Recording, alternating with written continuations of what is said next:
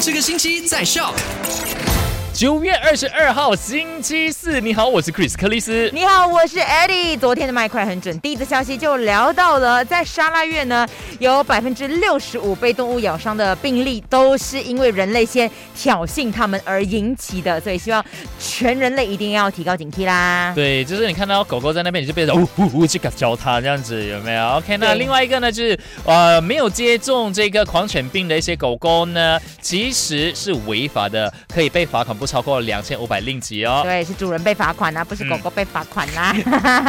那在今年的年底呢，呃，这一个大马气象局预测，呃，全马会有一千万人受影响。那在沙拉月的部分呢，大概会有两百五十万人受影响的。受什么影响呢？水灾的影响，所以这一个消整局那里呢，也已经做好准备来面对来临的东北季风来袭啦。那我们自己也要做准备了，就要把重要的啊、一些文件啊等等啊，就放在一个纸袋，以防万一啦。OK，对好，那另外一则消息呢，就跟你分享到了，其实这几天呢，我们沙拉月也是有很多一些啊、意外的事故发生的。对，而且很多都是关系到水了，在河边啦、海边啦等等的，所以不管你是不是熟悉水性，是不是很厉害游泳也好，不管你去海边、河边啊，都要小心留意啦。OK，到现在还没有找到的失踪人士呢，希望就是为他们祈祷一下，希望他们可以平安的归来了。OK，好啦，今天下午的下午到，今天下午三点到八点，这个 Chris 克里斯，因为我要去跟我的金在中约会了。好了好了，下午三点钟见啦。